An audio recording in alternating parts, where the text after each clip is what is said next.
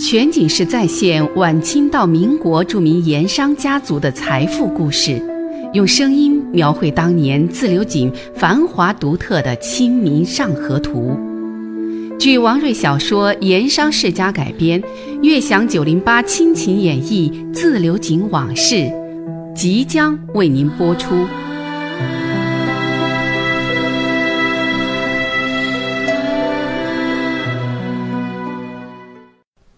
我们再说官府水利局这边，自从那天在分县衙门拜会过胡县城之后，在戴师爷的建议之下，接连几天，张居元不惜自降身份，连续登门拜访了几位实力盐商。当然，所拜访的那都是有选择性的，就比如说水利局开张宴席上替他解了围的李安亭，比如说四大家族中为人比较厚道、行事也稳重谨慎的胡元海。乃至对水利虽有不满，但在态度上比较中立的一些中等盐商，其中也包括李成才、李三爷这种墙头草，以及陕商中的陈兴甲、刘子和等人。不过，对水利反对比较激烈的王朗云、严小凡这两位，张居元没敢登门，一是怕吃了闭门羹，当面尴尬；第二是怕反而进一步的激化了矛盾。得不偿失。这几天拜访下来，张居元觉得大有收获。首先是他这种屈尊降贵、不惜以五品大员的身份主动拜访地方乡绅的姿态，很得一些人的好感。像本地知名盐商李安亭、胡元海，发迹之前都是出身贫寒、职业卑微，被社会各界瞧不起，更别说朝廷的官员了。如今居然有五品的朝廷命官主动来府上拜访，这对家族在邻里那都是很大一个面子。所以这在盐商人等的心理上，张居元就先得了一分。其次是在与盐商的会面中，张居元凭着三寸不烂之舌，对水利的征收来由以及对朝廷的重要性是大加渲染，被他说成是利国利民的大事。按他说呀，说这水利对盐商利益虽说有所损害，但从将来长远来看，却是最后于国于民都有利的双赢，甚至是于国于民于盐商都有利的三赢局面。他这种说法，倒真是让一些文化不高、见识不多的盐商给中了招。最后，在自流井众多盐商之中，除了王朗云、严小凡这两三个顽固派之外，对征收水利的抵触心理和反对之声，竟然是大大的减弱了。王朗云那天在鹤鸣酒楼设宴，目的是为了策动盐商抵制水利，这个消息也传到了张居元耳朵里。不过，王朗云此举没能如愿，也让张居元暗自松了一口气。这天下午，戴师爷和账房梁某。把最近十天的水利入库明细账送过来，让张居元过目审核完毕之后，张居元暗自心想：如此看来，最多再有两个月，诸事皆可理顺，至春节前，大局可定。那水利局开张的时候定的征收规定是，各盐商井造的水泥每天按当天的时数计结厘金。十天一结账，并且往水利局征缴厘金，这水利也就有了日结旬缴的定例。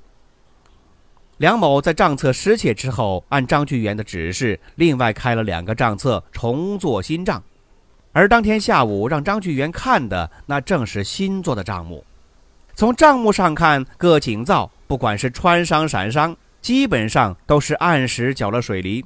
包括对水利怨言最多、反对最激烈的王朗云、严小凡这两家的井造，也是如数征缴，只不过在时间上比其他盐商稍微晚那么一两天而已。如此来看，各项工作都很有起色呀。张居元心情好，吃晚饭的时候还特别吩咐离局差役去登干坝那家小店买了一两斤当地有名的掌盘牛肉。以及一大包用荷叶包着的牛杂碎，买回离局来下酒。他和戴师爷、梁管账以及书办这几个水利局的高层开了一瓶大曲酒助兴，几个人是边聊边吃，边吃边聊，把一瓶曲酒喝了个精光，还没尽兴，又喝了半瓶梁某从老家带来的纯高粱酒，这才作罢。要说从离局开张以来，张居元难得有这么好的心情。吃了晚饭以后，他又拉着戴师爷陪他下棋，两个人挑灯夜战。第一盘张居元险胜，让他兴致更高了，推平再战。第三盘又下成了一个和局，张居元不想和，绞尽了脑汁要把戴师爷给将死，可总是没能如愿。哎，他这儿正苦思冥想下一步棋该怎么走，突然水利局门丁前来禀报：“大人。”盐商李安亭求见大人，说有要紧事，正在门厅等候。张居元下棋正在兴头上，而且酒意未消，也没多想。你去转告他说我已经歇息了，请回吧，明早再来。对面戴师爷一听，连忙叫住了门丁，对张居元说：“大人，李安亭平时很少登门，今日突然来访，又是如此夜深，说不定真有什么要紧事儿。”不见不好，要不然让老夫先去谈谈，若有紧要事，再来向大人禀告。您看如何？张居元听了，这才回过神来。这个时候已经是将近二更天了，李安亭深夜来访，会有什么要紧事儿呢？嗯全景式再现晚清到民国著名盐商家族的财富故事。用声音描绘当年自流井繁华独特的《清明上河图》，据王瑞小说《盐商世家》改编，悦享九零八亲情演绎自流井往事，正在为您播出。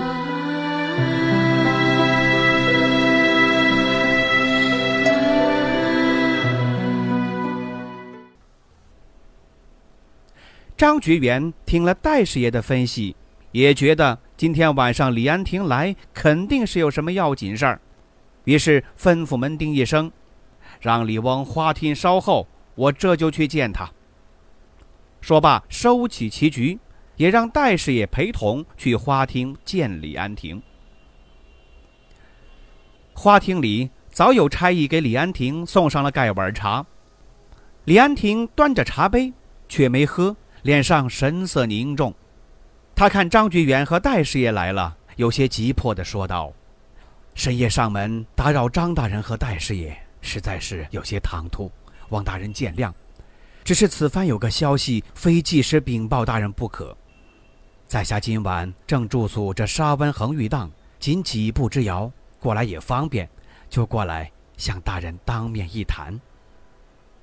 其实李安亭当夜不是夜宿在恒玉档。”而是晚饭之后得到了消息，专门从三多寨连夜坐轿子赶到了自流井，仅仅在自己的恒玉档歇了口气，喝了几口茶，定了定神，这就赶来水利局见张局员了。那么李安亭得到了什么消息？那是在晚饭前，李安亭听到一个来源可靠的机密消息，这个消息。是一个偶然路过自流井来三多寨做客的江湖人士透露的，说是王朗云为了把水利局从自流井盐场给赶走，出重金从外地请来了江湖侠客，打算对水利局要员下手。这位侠客已经到自流井好几天了，一直就住在珍珠寺宝善祠堂，只等机会合适。李安亭听到这个消息，大吃了一惊。他料想王朗云平时的作风为人一贯就胆大包天，毫无顾忌。利害冲突闹凶了，那是什么事儿都干得出来的。李安亭想了一阵儿，觉得这个事严重，于是立即打轿，连夜赶到自流井，向水利局张局员禀告，让他多加注意才好。说过了寒暄开场白，李安亭就把听来的消息如实相告。大人。在下听到一个消息，就是说有人对水利局不满，以重金请来江湖侠客，要对离局人员下手。此事极端机密，那侠客已来自流井好几天了，动手时间可能就在这一两日之内。在下怕张大人等险遭不测，特意连夜赶来禀报，望大人多做防范。张举元一听，脸上顿时变了颜色，在做代事业也是吃惊不小，连忙向李安亭询问详情。可是李安亭的消息那也是听来的，详情不甚了然，没办法多说。至于是谁重金收买江湖侠客出手，他虽然知道是王朗云，但是却不便明说。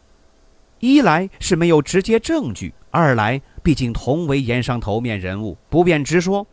如果说出了王朗云这个名字，那等于是向官府告了密，而这也有违他的本意，所以只说是有人，但并没有说出这个人是谁。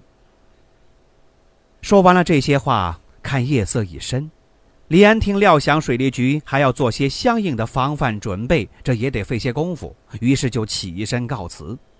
临出门的时候，已经有些六神无主的张觉元拉着李安亭的手，是再三道谢，又让李丁打起了灯笼，出门送了李安亭一程。李安亭走了以后，这水利局上下忙活开了，乱作一团。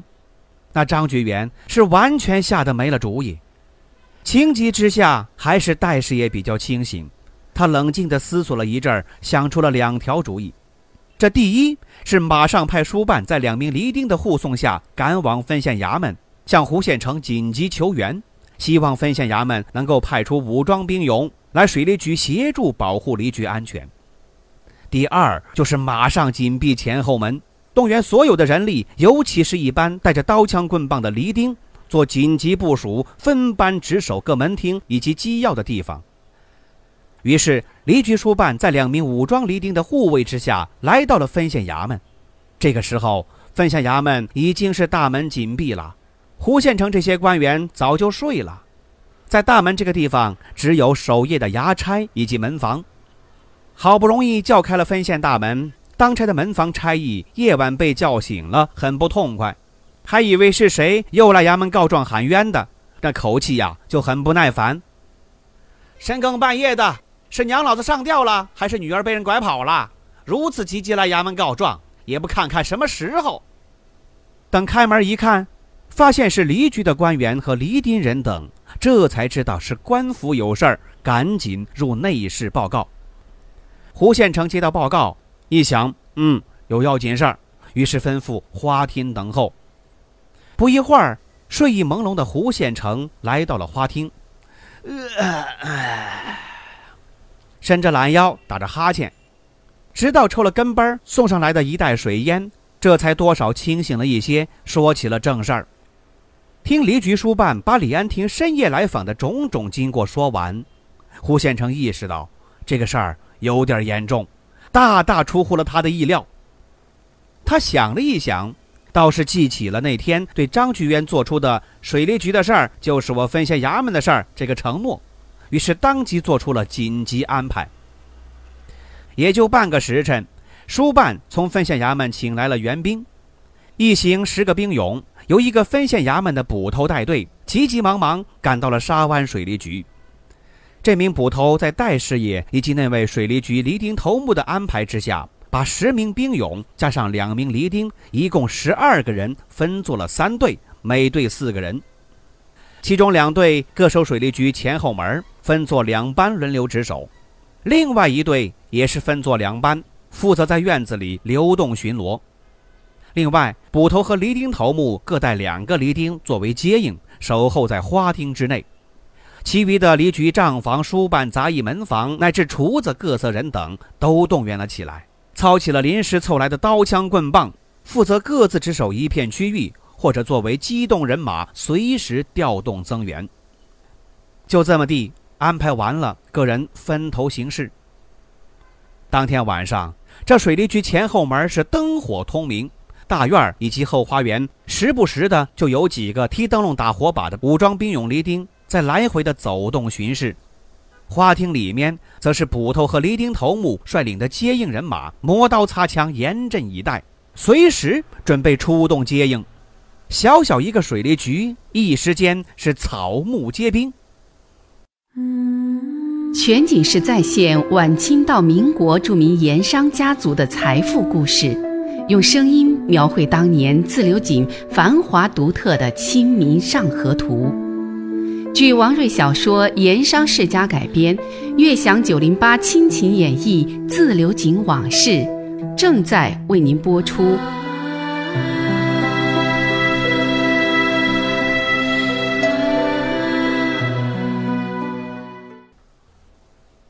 如此一番重兵布防，就到了下半夜了。张居元这才草草的入室安寝。为防不测，他还特意在自己的居室门前安排了一个离丁岗哨，通宵值守。就这样，他才上床合衣而睡。但是也睡不踏实，满脑子想的就是不知道刺客什么时候会突然出现。门前或是窗外稍微有个什么响动，他就会腾的一下坐起来，大声的问：“什么人？”一直快到五更天了，天快亮了，他这才勉强睡去。还好，当天晚上什么事儿没有，众人是虚惊一场。就这样一连闹了三天，把个离居上下闹得是上下不安，人心惶惶。从张居元戴师爷到大小吏员杂役梨丁，人人是惊慌不安，又面带菜色，那都是因为寝食不安、睡眠不足给闹的。不过这一连几天没事儿，那当初的警觉防备之心就稍稍有些松动了。有些人就开始想了，这消息应该也不确切，不过是一场虚惊而已。再者说了，天天这么闹下去也不是个办法，于是水利局上下也开始恢复办公办事。不过原来要安排外出核查各井灶水利征收实情的差役离丁。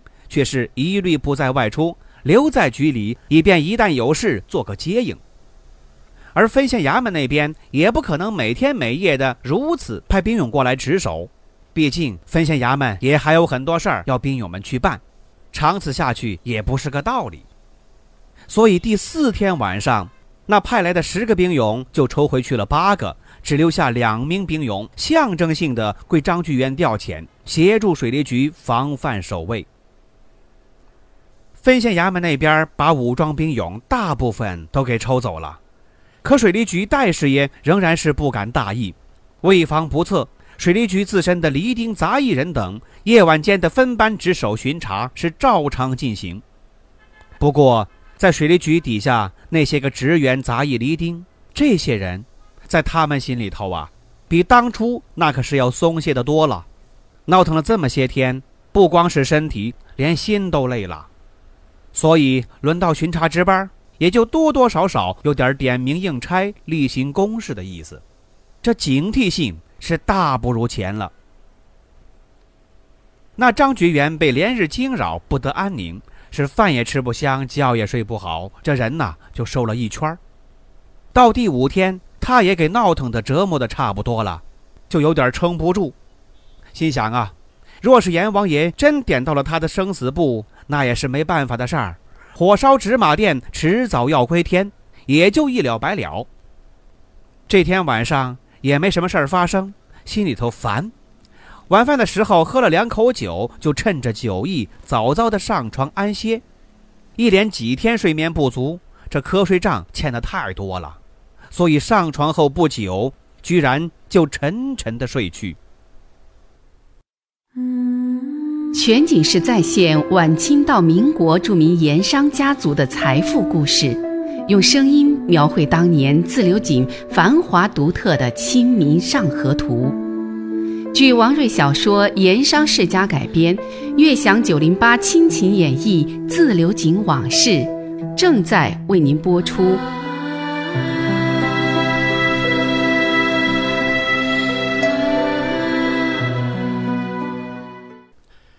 张菊元这一觉睡到了大概夜半时分，在半梦半醒之际，突然听到窗户边上似乎有轻微的响动。张菊元猛然惊醒，坐立在床头，正要开口喝问，那窗户咔咔咔，打外边打开了，迎面吹过来一股河滩的凉风。只见窗外人影一闪，在微弱的星光之下，一道寒光嗖。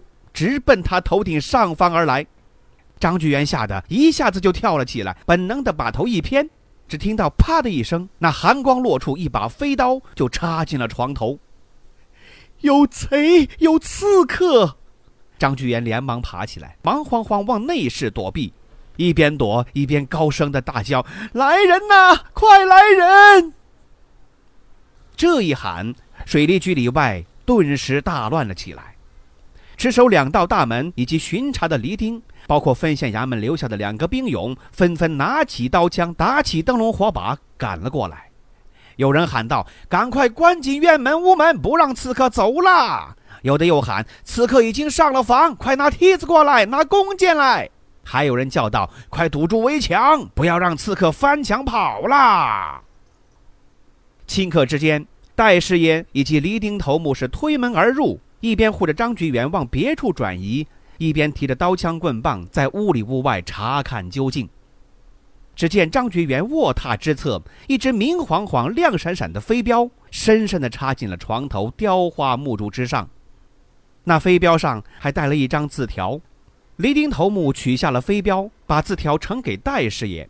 戴师爷细看之下，只见字条上歪歪扭扭写了八个大字：“水里索命。”趁早滚蛋！戴师爷不觉打了个冷战，心想：果真如此啊！这才知道那天晚上李安亭上门带来的消息不是虚言，而是确凿无疑。一路想，一路就把字条送给张局员过目。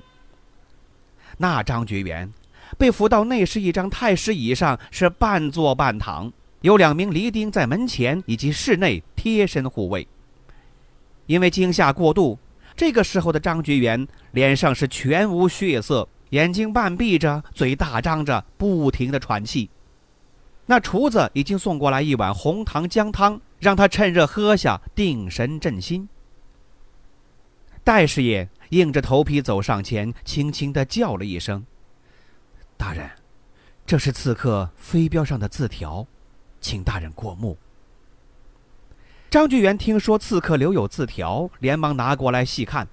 字条上的八个字，他是连看了几遍，最后重重喘了口气，声若游丝的吐出了三个字：“知道了。”然后一言不发，依旧是眯缝着眼，半躺在椅子上。